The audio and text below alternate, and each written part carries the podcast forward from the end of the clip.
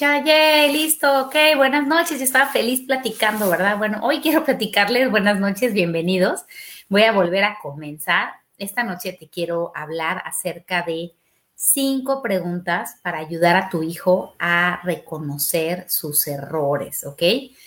No sé si te ha pasado a ti que tienes a un hijo que pareciera que se topa con la misma piedra una y otra vez. Estos niños ya las consecuencias parece que no les hacen muchas veces, como si estuviera endurecido su corazoncito. Bueno, esto tiene que ver con varios factores. Uno de ellos tiene que ver con el temperamento del niño. Yo siempre estoy platicando acerca de los niños de voluntad firme, que no son esos niños que nacieron con el deseo de complacer a sus papás. Es parte de quienes ellos vienen a ser. Son estos niños que confrontan, son estos niños que este, de alguna manera les dices, no vayas a tocar ahí porque te vas a quemar. Y es el niño que dice, me dejas ver si lo que tú estás diciendo es cierto y trata de experimentar. Son muy experimentadores. Bueno, especialmente con estos niños los niños que le llamo yo de voluntad firme, niños experimentadores que no son complacientes, segura, o si ya tienes más de un hijo, eh, ojalá que ya te ha tocado que tengas un niño complaciente, que es este niño que le dice siéntate ahí y este niño de manera natural acepta tu orden sin razonarla mayormente, me lo dijo mi mamá y por eso le voy a hacer caso. Bueno, los niños de voluntad firme no hacen eso, ¿ok? Y con estos niños es muy importante saber manejar las reglas y las consecuencias con muchísima sabiduría y con muchísima inteligencia. Y parte importantísima de, este tipo de niños es que tenemos que enseñarlos a reconocer sus errores. Es decir, cuando tienes niños de voluntad firme y solo les pones la consecuencia, pero no los ayudas a reconocer sus errores, a sentir lo que causaron, a reflexionar acerca de, lo que causaron, muchas veces las consecuencias solo les sirven para reaccionar más en contra de lo que les estás pidiendo que hagan. Vamos a suponer que tú le dices a tu hijo, mira, lo que va a pasar es que cuando tú te pases el tiempo de ver electrónicos, al día siguiente no va a haber electrónicos. Entonces tú ya le explicaste al niño, pero se le dijiste así con esa firmeza, ¿no? Y entonces el niño dice, ah, ok, está bien. Y de repente llega el día en el que el niño quiere probar que sí es cierto lo que tú le estás diciendo. Y llega el día en que se pasa el tiempo de electrónicos y tú dices, ok, mi mañana no va a haber electrónicos con esta calma. Y el niño parece que así como que actúa en contra de lo que estás haciendo. Sí, aguanta la consecuencia y hasta la aguanta así como con un corazón duro, con coraza, está bien, me aguanto. Y al día siguiente vuelve a ver electrónicos ya que le retira la consecuencia y vuelve a incidir en la misma conducta una y otra vez. Bueno, cuando tu hijo incide en la misma conducta negativa una y otra vez, existe la alta posibilidad de que no esté reconociendo y sintiendo lo que esa falta o esa equivocación puede causar en su vida y solamente esté actuando en contra del castigo de la consecuencia que pusiste. Así que la primera reflexión que quiero compartir contigo el día de hoy, hoy vamos a llegar a, estas cinco preguntas, es más, hasta les preparé seis porque dije un pilón, un pilón, pero la primera es, esta es para ti, papás, no, esta no es para los niños todavía. ¿Te habías dado cuenta que es más importante que tu hijo sienta arrepentimiento por las faltas que comete a que reciba una consecuencia? Tú piénsalo así. Imagínate que vas manejando, ¿no? Te pasas un alto y llega el policía y te multa y tú, pues, está bien, me aguanto la multa, la pago, no pasa nada y sigues manejando igual porque hay gente que le pasa así. Ahora imagínate que vas manejando a exceso de velocidad y en lugar de recibir una multa, porque yo digo que las multas de los policías son una consecuencia artificial de la vida. Realmente la consecuencia natural es que atropellemos a alguien, ¿no? Entonces vas manejando y esta vez no te multa el policía, o sea, no te castiga, ¿correcto? Pero atropellas a alguien. Uf, imagínate esa experiencia, ¿no? Ojalá que no nos pase a nadie de los que estamos escuchando esta noche. En ese momento, la culpa que vas a sentir te va a impulsar a sentir un profundo arrepentimiento por haber, por haber manejado exceso de velocidad. Entonces yo quiero hoy que primero empecemos por nosotros los papás, antes de empezar a hablar de los niños. Démonos cuenta cómo el sentir arrepentimiento es una experiencia emocional mucho más profunda a que nos pongan una multa a los policías. La multa del policía equivale a la consecuencia que nosotros disponemos a nuestros hijos cuando tienen faltas. Sin embargo, la experiencia de sentir arrepentimiento, este sentimiento de culpa sano que yo siempre estoy hablando que No se trata de que nuestros hijos no se sientan culpables, se trata de que puedan experimentar lo que yo llamo culpa sana. Y el kit de la culpa sana viene con la experimentación de sentimientos de arrepentimiento, es decir, híjole, ¿por qué lo hice? Lo hubiera pensado, qué mala onda que pasó, esto tiene y puede tener consecuencias más graves, ¿no? Entonces, esa es la primera parte, ¿no? Si cuando tú manejas las reglas y las consecuencias, no procuras que independientemente de que tu hijo viva una consecuencia para aprender de lo sucedido, sienta arrepentimiento, eh, es posible que se puedan quedar atorados en una guerra de poder porque el niño nada más resiente el castigo. Si cuando tú pones una consecuencia logras que tu hijo sienta arrepentimiento, entonces estás un paso adelante eh, para formar hijos pensantes, para formar hijos reflexivos, pero sobre todo para formar niños de corazón noble. Es importantísima la nobleza y la humildad cuando cometemos errores y el acostumbrar a nuestros hijos desde pequeños a sentir esta experiencia de arrepentimiento que no está padre, o sea, la verdad es que se siente fea la culpa, se siente molesto el sentir arrepentimiento, pero es importantísimo ese momento de, si pudiera echar el tiempo atrás, lo habría hecho distinto y esto es bien importante. Y hoy te quiero enseñar cómo llegar a ese punto para que podamos formar niños más reflexivos y menos reactivos. Si solo pones el castigo sin que tu hijo sienta arrepentimiento, es posible que tengas un problema más adelante, ¿no? La siguiente pregunta te habías dado cuenta que es más importante que tu hijo reconozca que se equivocó a que viva una consecuencia o el castigo que tú le pones. Sobre todo papás y mamás, cuando ponemos castigos estando enojados, nuestros hijos agarran y cierran la puerta, sobre todo los que tienen un temperamento intenso o son voluntarios, ah, sí, ya me castigaste, no me importa. Y entonces empiezan a mostrarnos la cara de la indiferencia, ¿sí? De la indiferencia es como, ¿eso qué? ¿A mí qué? A mí no me duele.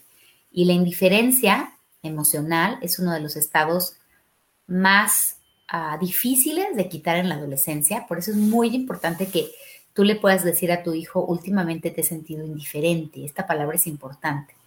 Oye, mi amor, qué bueno que te sentiste arrepentido por esto que hiciste. La verdad es que requiere mucho valor y nobleza de corazón el sentir arrepentimiento, pero estoy segura que por la bondad interna con la que llegaste a este mundo, Acuérdate de lo que te estoy diciendo. Le estás diciendo a tu hijo que te acuerdas que él es bueno, te acuerdas que él tiene nobleza de corazón. Y esto es fundamental para que nuestros hijos puedan llegar a decir, a partir de esta experiencia quiero hacer un cambio. Uno, el reconocer que nos equivocamos, el reconocer que las conductas que estamos, que estamos cayendo están causando un daño y a la par sentir arrepentimiento son de los ingredientes más poderosos para que nuestros hijos hagan un cambio de conducta. Muchas veces los papás me dicen, es que ya le puse consecuencias y ya le dije y lo regañé y lo sermoneé y seguro te aventaste el mejor speech para decirle a tu hijo por qué lo que hizo estaba súper mal. Pero la pregunta oficial aquí que te invito a hacerte es, ok, hablaste muy bien, ok, estabas muy seguro de lo que tú estabas diciendo, pero lograste que tu hijo realmente reconociera que se equivocó ¿Lograste que tu hijo verdaderamente sintiera arrepentimiento? Si tu respuesta es no, tu sermón fabuloso de, palabras increíbles entraron aquí y salieron por aquí. Entonces, hoy te quiero compartir lo opuesto a hacer esto, lo opuesto a aventarte un sermón mareador. No estoy diciendo que no les puedas explicar las cosas. Yo soy fan de poderles explicar las cosas a los hijos, pero las preguntas que te voy a compartir a continuación, te invito a hacerlas antes de que hagas un gran sermón porque lo más importante es que ellos volteense aquí adentro, sientan y reflexionen qué piensan y qué ven acerca de su conducta para que tomen mejores decisiones. Si no lo has empezado a hacer, hoy te invito a empezarlo a hacer y vamos a comenzar con la primera pregunta. ¿Ya estamos listos? Primera pregunta, hijo, ¿puedes ver en qué te equivocaste? Bueno, aquí te voy a dar un super tip. Si tu hijo está muy enojado, no le vayas a hacer esta pregunta porque te va a decir no, no sé. Pero vamos a suponer que cometió una falta, la que tú quieras, este, te faltó el respeto, eh, no cumplió con, las tareas de la escuela, eh, no recogió su cuarto, eh, te dijo mentiras, ¿no? N, N situaciones que pasan con los niños y los jóvenes. Entonces, en ese momento, tú estás enojado porque, pues obviamente te duelen esas conductas y tu enojo te está avisando que tu hijo está actuando en contra de lo que tú crees que es bueno. Para eso sirve tu enojo, hasta ahí. no te sirve para desquitarte ni para desahogarte. En ese momento le dices, enojo, gracias por participar, ya entendí por qué te estoy sintiendo ahora. Respiro y dejo ir y recuerdo que mi hijo es un niño, es un ser humano en formación y el 99% de su conducta no tiene que ver con que él desea ser injusto conmigo, sino que tiene que ver con el hecho de que tiene poca conciencia y no ha madurado mucho. Por lo tanto, si yo quiero que tenga conciencia, necesito hacerlo crecer y ver las cosas. Y más que echarle un sermón, más que descargar mi enojo, lo que más me sirve va a ser hacerle preguntas. Muchas veces cuando esto sucede, tu hijo ya va a estar enojado. Por lo tanto, tú puedes retirar privilegios ante la falta. Y le vas a decir, yo no te quiero quitar los privilegios. Lo único que quiero es que me contestes estas preguntas. Y estas preguntas que te voy a compartir el día de hoy, si me estás acompañando, te invito a ponerlas en una hoja, ¿ok? Se las llevas a su cuarto y le dices, cuando estas preguntas las tengas contestadas por escrito, vamos a platicar. ¿Por qué te estoy diciendo que tu hijo las escriba? Porque cuando tu hijo logra escribir las respuestas a las preguntas que hoy te voy a compartir, como esta, te estás asegurando que esté utilizando la corteza prefrontal. La corteza prefrontal es la zona del cerebro que nos permite sentir amor, llegar a la luna, ¿sí? hacer eh, teléfonos inteligentes y muchas cosas. Y la cosa, y la parte del cerebro, la estructura, digamos que de alguna manera puede ser opuesta, pudiera ser, y no sé si tan opuesta, pero vamos a ponerlo como opuesto, pudiera ser la parte emocional, ¿sí? Entonces, lo que queremos es equilibrar la parte de las emociones con la parte de la conciencia con nuestros hijos. Entonces, la primera pregunta que te invito a decir es esta, hijo, ¿puedes ver en qué te equivocaste? Y acuérdate que esto va a ser por escrito, entonces no te va a tener a ti enfrente, eh, se va a ahorrar tus caras y que si todavía no sabes modular tus emociones, ¿no? Y lo vas a dejar solito reflexionando. Insisto, retiras privilegios, hasta que te conteste por escrito estas preguntas y segundo, dialoguen acerca de estas preguntas. Es, así de sencillo. O sea, no es negociable no dialogar. No es negociable no contestar las preguntas. Si tú quieres recuperar privilegios, que yo ya tengo muchas ganas de dártelos, ¿eh? pues no vamos a, a recuperarlos hasta que no estén contestadas. Entonces, lo primero es, puedes ver en qué te equivocaste, ¿no? Esa es una súper pregunta. Y lo que estamos esperando es que te diga, reconozco que te dije palabras muy feas y te falté el respeto. Reconozco que no fui honesto. Reconozco que no fui respetuosa en la escuela. Lo primero es eso, ¿no? Ahora ahí va la siguiente pregunta. Ya vimos que van a ser seis, ¿ok? La siguiente pregunta que sigue a esta primera es, ¿qué crees que pasaría en tu vida o en nuestra relación si continúas actuando de esa manera? Primero es hacia él, ¿no? ¿Qué pasaría en tu vida si siguieras no entrando a clases, ¿no? No entrando a clases en línea. ¿Qué pasaría en tu vida si siguieras eh, faltándome al respeto? ¿Qué pasaría en tu vida si siguieras lastimándote como hasta hoy? ¿Qué pasaría en tu vida este, si siguieras diciendo mentiras, ¿no? Ahora, ¿qué pasaría en nuestra relación si continúas actuando de esta manera? O en tu relación con tu papá o quien sea, ¿no? El punto es que tenemos que hacerlo que interiorice qué pasaría con esa conducta, la que tú estés eligiendo, la que tú estés haciendo conciencia, para que él conteste. No, pues pasarían cosas malas. Y queremos aquí llegarlo a que conteste cosas específicas. Habría menos confianza, estaríamos más distanciados, estaríamos todos enojados, nadie creería en mí, eh, quizás no pasaría, no aprobaría el ciclo escolar, no aprendería. O sea, aquí es, aquí es Primero es en qué me equivoqué y qué pasaría en mi vida si siguiera actuando así. Llevan dos preguntas de conciencia. Acuérdate que todo el punto de esta noche es llevarlo a sentir arrepentimiento, uno de los estados más em, emocionales más importantes para que tu hijo cambie este, las conductas en positivo. Entonces vamos a ir a, a la tercera pregunta, que es padrísima. Cuando actúe de esta manera, estaba pensando en las consecuencias. Esto quiero compartirte que es muy cierto que muchas veces los niños y los jóvenes actúan por impulso. Esto quiere decir que el cerebro emocional que compite con el cerebro emocional racional los hizo actuar de cierta manera. Y te voy a dar un ejemplo que me pasó hoy en la tarde. Bueno, te comparto que tengo una gatita nueva que es una gatita que pertenece a mi papá y a mi mamá y mi papá falleció hace dos meses y ayer en la noche me traje a la gatita nueva. Te voy a decir por qué te estoy platicando esto. Entonces la gatita la, guardamos en, mi recámara y cuando y dije, la voy a dejar que salga tantito al jardín para que vaya al baño y que se acostumbre a su nueva casa.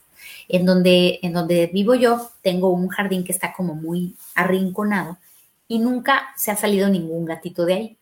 Bueno, hoy en la mañana no encontrábamos a la gatita hasta que me di cuenta que estaba en la esquina del árbol, así, y la gatita estaba sumamente asustada. Yo me acerqué a la gatita para, con una escalera para tratar de, agarrar a la gatita. Pero como ella estaba asustada, en lugar de acercarse a mí, salió corriendo. Eso es un, ese es el impulso del miedo, por ejemplo. El miedo nos impulsa a huir. Terminamos llevando a los bomberos. Agradezco hoy a, la delegación de bomberos de Tijuana que nos ayudaron a, a salvar al gatito que estaba todo asustado. Pero te platico esta historia porque lo mismo les pasa a los niños cuando están asustados. Los niños, al igual que los gatitos, ¿verdad? Tienen mucho más fuerte su impulso emocional que su impulso racional.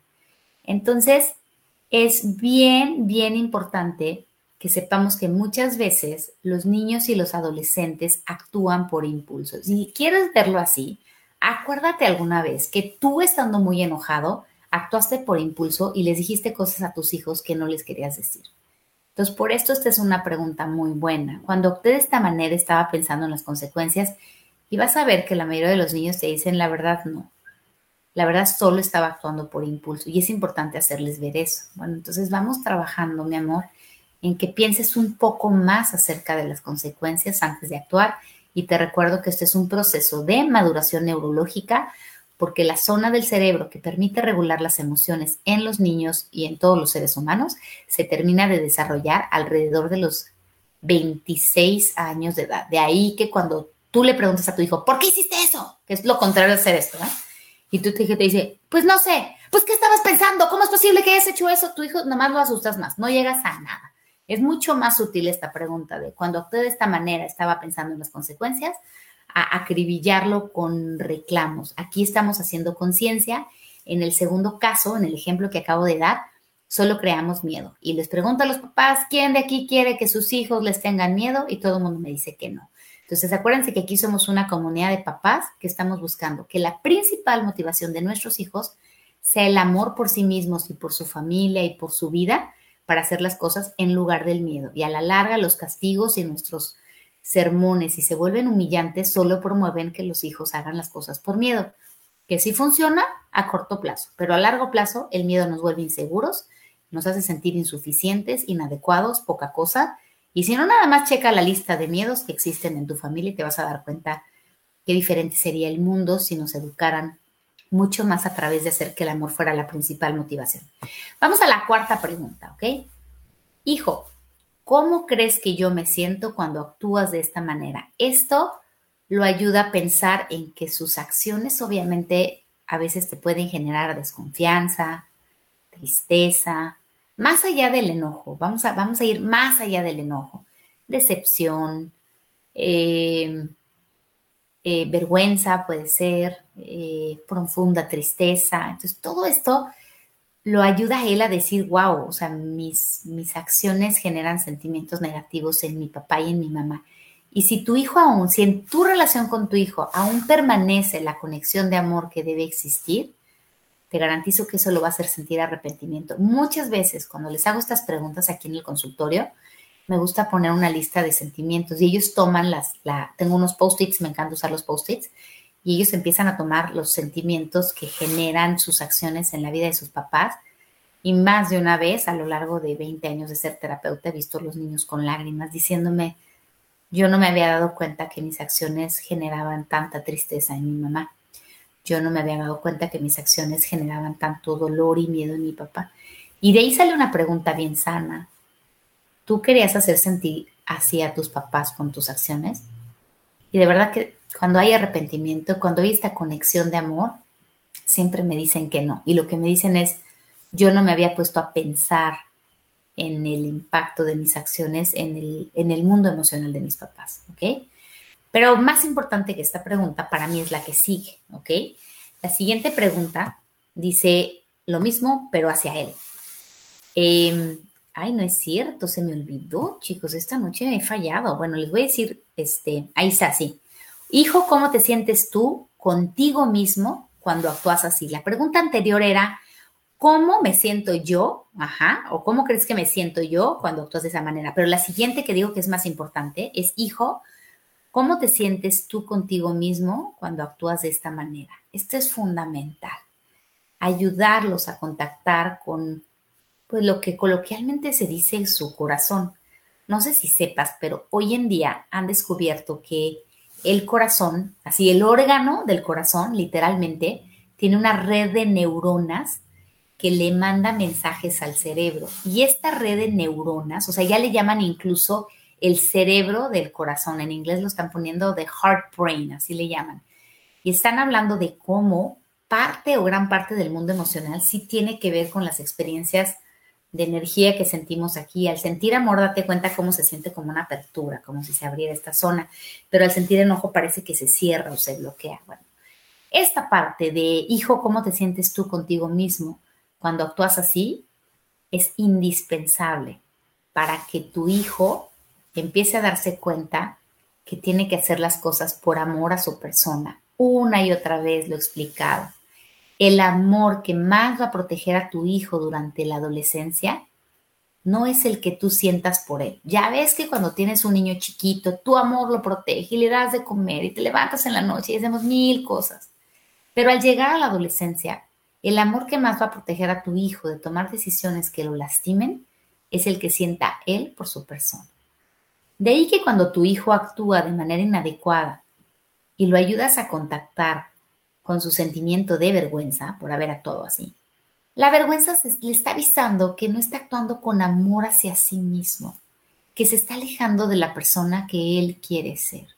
Y es bien importante que nosotros los enseñemos a contactar primero con ese amor hacia su persona y segundo con cómo se sienten cuando actúan de esa manera. Si sienten vergüenza, no tiene nada de malo, solamente que es su corazón que le está diciendo, o su mundo emocional, o su sistema nervioso, llámale como quiera, que le está diciendo, esta no es la persona que tú quieres ser. Cuando sientes vergüenza, es lo opuesto a sentirte orgulloso, y por eso es muy importante contactarlos con esto, porque esto también los ayuda a sentir arrepentimiento. Y la última pregunta, que es importante para ayudarlo, es, ¿cómo quiero reparar el daño? Ya que lo tienes contactando con este arrepentimiento, con esta tristeza, al darse cuenta que se falló a sí mismo, al darse cuenta que le falló a sus papás, el tema es cómo quiero reparar el daño. Muchas veces, y esto te lo platico a nivel personal con mis hijos, cuando me traen las propuestas de cómo quieren reparar el daño, yo quito la consecuencia. Es mucho más importante que uno de tus hijos quiera reparar el daño este, a través de sus acciones y su deseo que solamente estar poniendo el castigo. Esta pregunta, en mi opinión, cuando es bien contestada por el joven, pues a veces vamos a suponer que le pusiste una consecuencia porque no tendió su cama.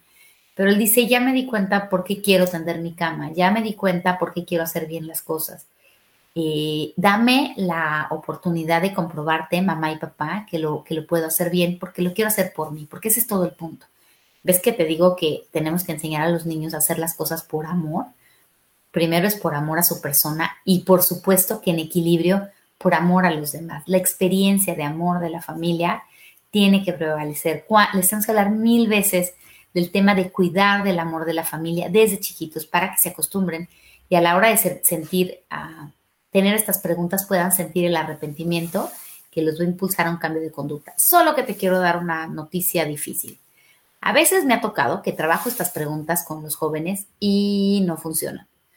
Y si no funcionan, es posiblemente porque estás atorado con los siguientes puntos. Entonces, quiero que, veas estos puntos. O sea, cuando mi hijo le va a costar sentir trabajo, le, va, eh, va a ser difícil que sienta arrepentimiento. Uno, cuando existen muchos enojos acumulados en la relación y eso significa que en tu relación con él, eh, tú has sido incongruente, tú no lo has respetado, tu hijo no siente su espacio vital respetado, no se han hablado de los enojos porque los enojos se vuelven un problema más grande. Les platico siempre que tengo un curso en línea que se llama el manejo inteligente del enojo, de verdad que es la base para una buena comunicación en casa, ¿no? Entonces, cuando existen enojos sin resolver y enojos acumulados, no sabes qué importante es primero resolver esos enojos para que puedas tener las preguntas, un, diálogo, ¿no? Con las preguntas que te acabo de compartir. ¿Qué más va a hacer que tu hijo no pueda fluir con estas preguntas? Yo, es cuando tu hijo no crece viendo que es natural que mamá y papá ofrecen disculpas sinceras al equivocarse. Es cuando tu hijo o tu niño te confronta con una equivocación y le dices, mamá, ¿por qué me estás pidiendo que guarde mi celular en la mesa si tú lo estás utilizando? Y le dices, tú cállate, tú no tienes por qué estar opinando, yo soy tu mamá y yo voy a hacer lo que yo quiero y lo que yo digo, porque tú no tienes por qué estar diciendo, yo soy la autoridad y te me calles, ¿no? Que esta es la, la dinámica y la pedagogía de 1900 del siglo pasado, ¿no? Pero si el niño que naturalmente nos van a confrontar, sobre todo estos niños que son confrontativos y que te dicen, oye mamá, tú me estás hablando de no fumar, pero tú fumas dos cajetillas al día y tú le dices, tú cállate, no tienes por qué decirme nada, yo soy tu mamá y te me cuadras, va a ser muy difícil que tu hijo reconozca sus errores porque tú le has enseñado que eso no, eh, no se hace, ¿no? Realmente ellos aprenden mucho más a través de nuestro ejemplo que a través de lo que nosotros les digamos. No podemos esperar que nuestros hijos reconozcan sus errores si cuando nosotros nos equivocamos con ellos o cuando ellos nos confrontan con alguna incongruencia, nosotros contestamos de manera defensiva. Ojo con eso, si tienes niños chiquitos, estás en el momento perfecto para hablar de estos temas antes de que se haga un vicio. Ahora, si ya tienes hijos adolescentes, yo, yo lo que les recomiendo a los papás es empieza por ti, empieza por ti para que esto se empiece a, a resolver, ¿no? Difícilmente los hijos sentirán arrepentimiento cuando ellos se equivocan, cuando hay un rechazo constante por, los, eh, por parte de los padres. Siempre les explico que hay una emoción que no se llama enojo y que se llama disgusto. ¿Okay? El disgusto es este botoncito de la nave de los sentimientos donde les explico a los niños que no es lo mismo sentir enojo que sentir disgusto. Tú y yo sentimos disgusto cuando algo nos desagrada, de ahí viene. Y obviamente cuando sentimos mucho disgusto se convierte en enojo. Pero lo que te quiero recordar es que el enojo, cuando este botoncito está prendido, nos impulsa a atacar. Por eso tendemos a ser más impulsivos. Pero cuando este es el botoncito que está encendido en tu vida, te vas a sentir impulsado a rechazar. Cuando sientes enojo, ¿cómo es posible? Cuando estás, eh, cuando estás disgustado, otra vez, mm, no es posible. Entonces, en ocasiones los papás sentimos disgusto, no hablamos acerca de nuestros sentimientos de disgusto y es un disgusto constante. Oye, este niño porque no entiende. Híjole, no es posible, otra vez está haciendo lo mismo, pero si yo le dije que hiciera las cosas bien, otra vez este niño se tropieza, pero ¿por qué no me obedece? Entonces, este diálogo interno, porque esto te lo estoy actuando por fuera, pero quiero que te lo imagines que pasa en el cerebro, adentro del cerebro de un papá, este diálogo interno genera que el niño se sienta rechazado. Y muchas veces el tema de sentir disgusto va más allá del lenguaje visible. El disgusto muchas veces es invisible. Por eso, una pregunta muy importante que nos tenemos que hacer para que haya conexión con nuestros hijos es si en nuestra relación con ellos predomina la experiencia de desagrado, de molestia o de disgusto en lugar de la de aprecio, aceptación y conexión. Si eso te ha pasado a lo largo de los años, primero cámbiate el chip, pídele perdón a tu hijo porque tu mente solo ha estado conectada en lo negativo y no has permitido conectar en lo positivo. Ya que hagas eso, entonces es más posible que tu hijo te pueda contestar estas preguntas con naturalidad. Difícilmente los hijos sienten arrepentimiento cuando los padres no saben manejar su enojo. Si eres un, y eso te digo porque me los platican en prepa, ¿no? Que le, dicen, maestras que le estaba pidiendo disculpas a mi mamá, así de, oye mamá, me equivoqué. Y mi mamá, hijo, le sacó el enojo de 1970. Entonces a veces pasa que estamos tan enojados que descargamos todo nuestro enojo en el niño que te está diciendo, sí, mamá, me equivoqué, ¿no? Sí, tiene razón, me equivoqué, este, llegué tarde, pero ¿cómo es posible? ¡Ah! ¿No? Y le seguimos, le seguimos, le seguimos, le seguimos. Entonces me dicen los de prepa, también me decían los de secundaria cuando daba clase ahí, no tiene caso pedirle disculpas a mi mamá, no tiene caso mostrarle arrepentimiento a mi mamá, porque de todas maneras ella se desquita. Entonces, fíjate cómo las preguntas de esta noche tienen que ver con un momento de calma, un momento de diálogo. No se trata de que tú te desahogues, se trata de que tu hijo reflexione, ¿ok? Si tú tienes un enojo muy acumulado, he hecho varios ejercicios de lo que es el enojo desplazado, de cómo hay que saberlo manejar con inteligencia para que no recaigan en tu relación con tu hijo. Me queda muy claro que los papás que pierden su control emocional con sus hijos mucho de ese enojo no es solo hacia sus hijos, a veces hacia su vida, a veces hacia su, trabajo, hacia su, su pareja. Por eso, si quieres seguir conociendo más acerca del manejo inteligente de las emociones, no olvides que puedes encontrar mucha información en mi página de internet. Hay muchos cursos, muchos juegos para niños, muchos libros para adolescentes y mucha información para papás. Ahí está la parte de YouTube, si te gusta ver videos este, ya que estén pregrabados. Y bueno, muchísimas gracias por estar aquí. Voy a ver si hay preguntas. Este, gracias. Dayanara López este, dice, qué buena estrategia para interiorizar nuestras acciones. Las consecuencias de los actos están sobre la interiorización de nuestras acciones. Me sirve perfecto para la edad en la que están mis hijos. Que te sirva muchísimo. Gracias por tu mensaje. Ya llegó un primer, este, una primera pregunta. ¿Cómo puedo aplicar esto en un bebé de dos años? Siete meses. No, esto no se aplica en un bebé de dos años, siete meses. Aquí sí es bien importante que sepas que todas las estrategias que hoy platicamos parten de un niño que ya tiene el lenguaje desarrollado. Más o menos entre los cinco y los seis años puedes empezar a utilizar. No le vayas a hacer todas las preguntas a un chiquito de cinco. A veces es tan sencillo como en qué te equivocaste, este, ¿cómo crees que me siento yo y cómo puedes reparar el daño? Acuérdense que los chiquitos es dosificado. Hoy te di preguntas para que las puedas aplicar ya de manera más profunda. Las seis preguntas que vimos hoy en niños más o menos de siete años en adelante, que se le conoce como la etapa en la que ellos entran en contacto con la razón. Pero claro que sí se pueden utilizar en niños chiquitos, ¿ok? Entonces, bien importante, dos años, siete meses, todavía no es momento, aquí es momento de eh, de, ponerles pequeñas consecuencias, tú les vas a explicar con tus palabras, pero todavía no tienen la capacidad de contestar este tipo de preguntas, a menos que tengan un desarrollo cognitivo fuera de lo normal. ¿Ok? Gracias, Monse Miranda, por esta pregunta.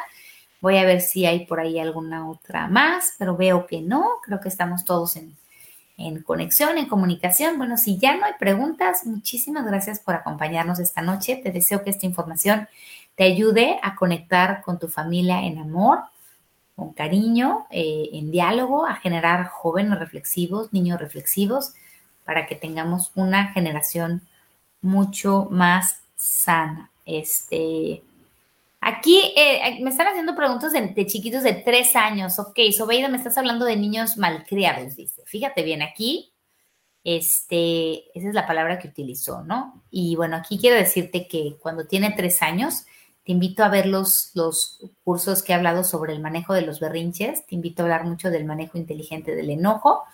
Cuando los niños chiquitos expresan su enojo así, sobre todo de los tres hacia atrás, es muy importante saber manejar nosotros nuestras emociones. Ahí te recomiendo mucho el curso del manejo del enojo y los cursos que he hablado sobre qué hacer cuando mi hijo hace berrinches y cómo mantener la calma. Te lo recomiendo muchísimo. Muchísimas gracias, estamos en contacto, que pasen bonita noche y nos vemos el próximo martes con otro tema más de Conoce tus emociones y las de tu familia.